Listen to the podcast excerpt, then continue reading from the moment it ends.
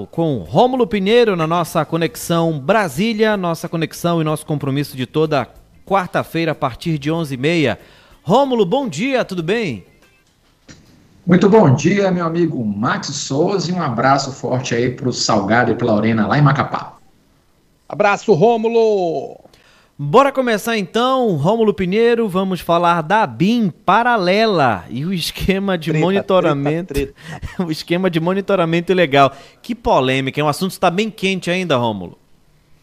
Pois é, Salgado e Max, a gente é, é, parece que só vem aqui quando tem a famosa treta, né? Mas na verdade é, esse assunto está tomando conta aqui do, do, do ambiente político na capital principalmente porque uh, os trabalhos voltam agora em fevereiro, tanto no Supremo quanto no Legislativo, e a gente sempre comenta que as coisas nunca param por aqui, as coisas sempre caminham, eh, ainda que não haja essa, essa participação oficial nos trabalhos, tanto no Legislativo quanto no Judiciário. E aí nós tivemos, a, a, a desde a semana passada, a operação da Polícia Federal, da questão envolvendo o deputado federal Alexandre Ramagem. É, Para contextualizar o nosso ouvinte aqui, a gente lembra que é, é, tem sido feita uma investigação a respeito da questão da, do envolvimento do então, aliás, do atual deputado federal, na época então, é, chefe da ABIN, em investigações de desafetos oposicionistas e jornalistas, até mesmo jornalistas, que eram contrários ao presidente, ao governo do ex-presidente Jair Bolsonaro. Então, uh, inclusive, na a época se, uh, se cogitava até mesmo que Alexandre Ramagem pudesse ter acesso a investigações sigilosas dentro dos órgãos da Polícia Federal com aparelhamento da Agência Brasileira de Inteligência. Então, Hoje, inclusive, na apreensão foi feita a residência dele, é hoje, aliás, semana passada, descobriu-se até cópia de inquéritos que estavam em sigilo, sob a posse, cópias de investigações contra ele mesmo, lá na casa em que ele reside. Então, isso é, movimenta o bastidor político aqui na capital, porque dentre a lista dos investigados estavam parlamentares. E claro que essa informação chegando a público o presidente do Senado, Rodrigo Pacheco, já solicitou à Polícia Federal a lista das autoridades, no caso aqui, dos parlamentares investigados ou investigados de maneira indevidamente por a ação da ABIN à época sob a gestão de Alexandre Ramagem. Então, há uma comitiva empolvorosa na capital, no meio político, para identificar quem é que teria sido investigado, e isso acabou, então, gerando outros contornos. Também é bom lembrar ao nosso ouvinte que essa questão é antiga. Alexandre Ramagem é aquele é, é, servidor da Polícia Federal à época que gerou a repercussão com o ex-ministro Sérgio Moro, a época que o Sérgio Moro era, era ministro da, da Justiça, ele pediu para sair do Congresso, aliás, do cargo como ministro, em razão da interferência, a visão dele, ou seja, a, a versão, na verdade, do ex-ministro Sérgio Moro, era de que o presidente Jair Bolsonaro queria é, nomear o chefe da Polícia Federal, com que ele tinha mais confiança, já que Ramagem era amigo particular do ex-presidente, inclusive foi chefe da Comissão de Segurança lá na candidatura do ex-presidente de 2018. Então, ele queria nomear lá para a Polícia Federal o ministro, na época, Sérgio Moro, não, não queria e saiu do governo atirando para todos os lados. A gente lembra dessa situação lá é, em 2019, salvo engano, e essa, essa polêmica que gerou o, o, o racha né, entre os seguidores de Sérgio Moro e lá o pessoal do ex-presidente Jair Bolsonaro. Então, essa situação que gerou esse desgaste todo no passado é, a época, é, Ramagem não conseguiu entrar na, no, na Polícia Federal, mas é, voltou à ABIN e a, a, isso recorda, e a gente tenta fazer essas conexões aqui para ilustrar para o nosso ouvinte, que a época, a, o finado deputado Gustavo Bebiano, que até foi demitido um mês depois, logo de, começou lá o governo Bolsonaro, ele também, quando foi demitido, saiu atirando contra o filho do presidente, dizendo que ele queria, à época, criar uma BIM paralela, ou seja, ele não confiava na Agência Brasileira de Inteligência e queria nomear, na verdade, criar uma situação na qual pudessem chegar informações privilegiadas ao contorno do ex-presidente para municiá-lo de eventuais ataques de oposicionistas ou daqueles que, mesmo estando nas fileiras do bolsonarismo à época, que, fizer, que fossem traidores da causa. E isso, uh, Gustavo Bebiano falou, uma entrevista inclusive famosa lá em 2020, é, logo depois ele veio a falecer. E de certa forma, essas informações acabam coincidindo para o que coincidindo para o que está acontecendo agora, porque foi encontrada de fato essas informações dentro lá do, do celular do, do, do deputado Alexandre Ramagem, e, na verdade, outras coisas também foram encontradas ali que desencadearam, então, uma nova fase dessa investigação. Então, ah, inicialmente se buscou Alexandre Ramagem como objeto da investigação. É claro que ainda não há um inquérito aberto. É bom explicar também para o nosso ouvinte que, ah, uma vez aberto o inquérito policial, o delegado não pode arquivá-lo. Então, ele só vai abrir o inquérito policial quando tiver um elemento de prova mais consistente para começar uma investigação oficial, aliás, oficializada através do inquérito policial. Então, o que nós temos até o momento são indícios fortes de eventuais delitos, crimes que estão sendo investigados numa fase preliminar com autorização do Supremo Tribunal Federal a pedido da Polícia Federal e da Procuradoria-Geral da República. Então tem todo um contexto em que isso está, é sigiloso, as informações que chegam até nós aqui é, são informações ainda preliminares, mas o conteúdo da investigação já está bem robusto ao que se sabe para que se proceda então a abertura de um inquérito policial é, de investigação lá mesmo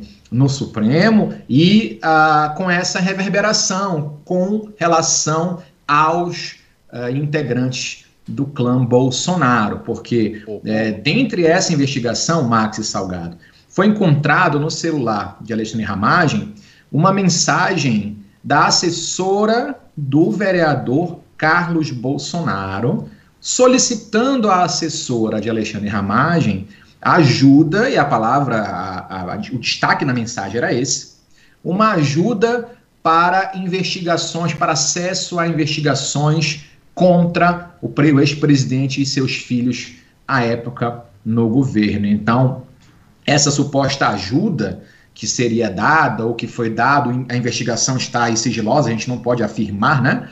Uh, mais, a, mais profundamente. Então, essa ajuda seria acesso a essas informações sigilosas, sendo que o Alexandre Ramagem, né, a BIM, não, não chefiava nenhum inquérito, muito pelo contrário, essa é uma questão da Polícia Federal, mas se queria é acesso a essas informações. E esse sistema de investigação é um sistema israelense muito conhecido para quem trabalha nessa área de segurança, que ele permite, Max Salgado, determinar a geolocalização.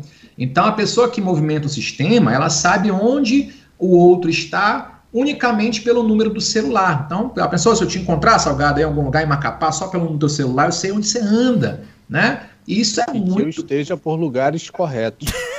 Pois é, é aí que surge a dúvida. É para isso que a investigação serve, para saber se você está nos locais corretos. E isso foi feito contra uma infinidade de pessoas amando, a, em princípio, a gente sempre fala em princípio como uma garantia fundamental aqui de, de presunção de inocência das pessoas, mas é, para investigar a, a movimentação de pessoas ligadas ou contrárias ao ex-presidente e esse é o ponto, Rômulo.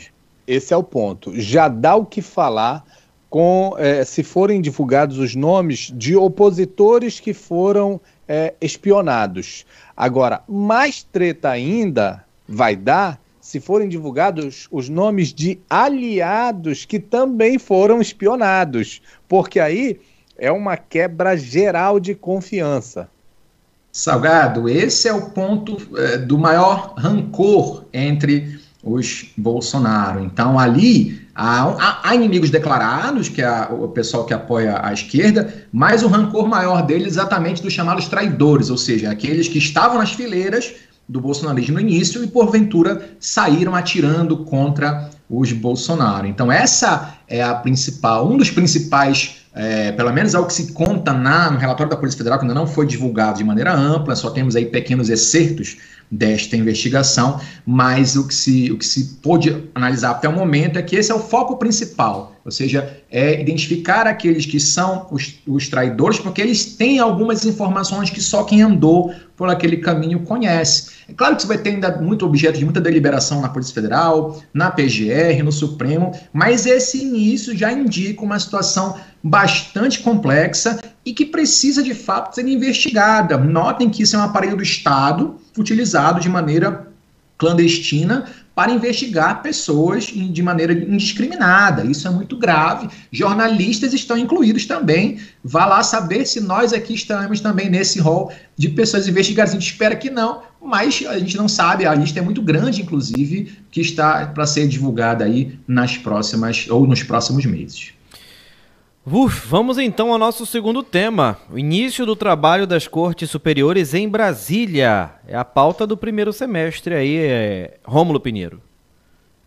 Pois é, e aí a gente comenta, inclusive, Max, porque é, os trabalhos vão ser retomados agora na próxima quinta-feira, dia 1 de, é, de fevereiro, isso ah, com uma série de questões muito importantes a serem trabalhadas neste primeiro semestre aqui no Supremo Tribunal Federal. É claro que o carro-chefe, o que chama mais atenção da mídia inicialmente, é exatamente a questão envolvendo o julgamento do 8 de janeiro, os atos aí de 8 de janeiro, e a previsão que se tem para esses julgamentos é que até abril tenhamos aí aproximadamente em torno de quase 200 pessoas a mais para serem julgadas pelo que aconteceu. Nós, claro, temos uma previsão apenas porque o Supremo Tribunal Federal não tem estrutura, a gente comentou aqui o semestre passado bastante tempo, não tem estrutura para suportar esse tipo de julgamento, essa estrutura muito grande de muitas pessoas.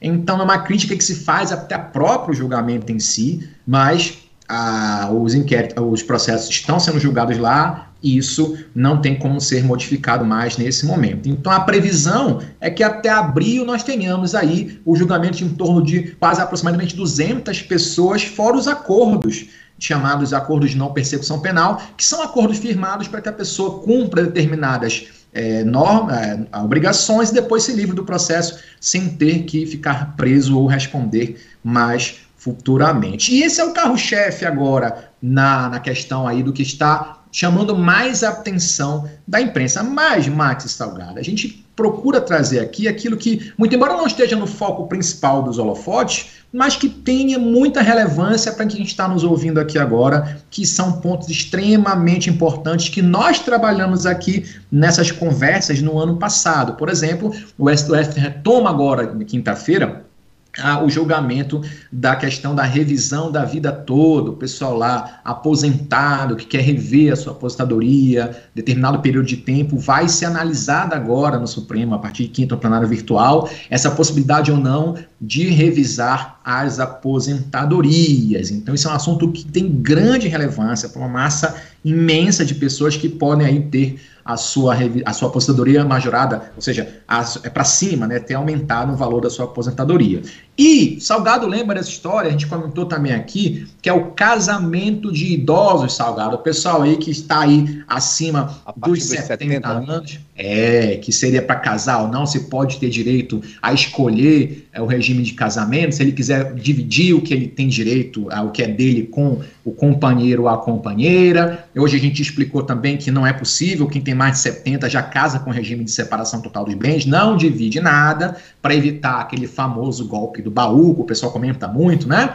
Mas a, a, chegou ao Supremo a possibilidade, então, de, independente da idade, a pessoa poder escolher se ela quer dividir o patrimônio dela ou não na hora em que é, é, houver o falecimento desta. Né? Então, esse é um julgamento importante também que vai afetar muita gente. Agora, em fevereiro, a análise da, do regime de casamento no agravo é, 139642. E, inclusive, isso também vai até fevereiro, início de março, também tem questões importantes envolvendo desmatamento e queimadas. Aí na Amazônia, por exemplo, nós temos aí planos de ações para evitar desmatamento na Amazônia e a ação que se discute no Supremo é para impor o governo federal a implementar este plano de prevenção de desmatamento. Muito embora tenhamos uma redução, já tivemos uma redução do desmatamento nesse primeiro ano do governo atual, mas ainda assim estão distantes esses índices de eh, prevenção de queimadas, desmatamentos na Amazônia. A gente sabe muito bem que ainda falta muito para ser resolvido. Então, a, o semestre promete, com muitas informações importantes e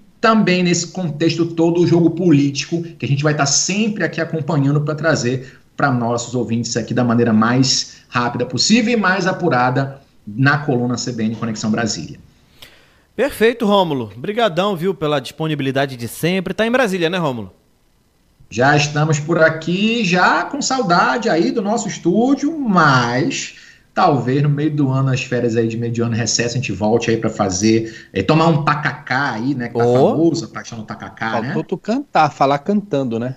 Não deu para falar cantando, porque a, a, voz aqui, a dicção não é das melhores, mas a vontade do tacacá tá grande e aí a promessa vai ser cumprida. Eu quero tomar esse tacacá lá na orla, lá de Macapá, um convite que eu estou me fazendo agora, viu? Pronto, combinado. Rômulo, mais uma vez, obrigado. Até a próxima quarta. Forte abraço a todos, até a próxima quarta, até mais. Tchau, Rômulo. Salgado Neto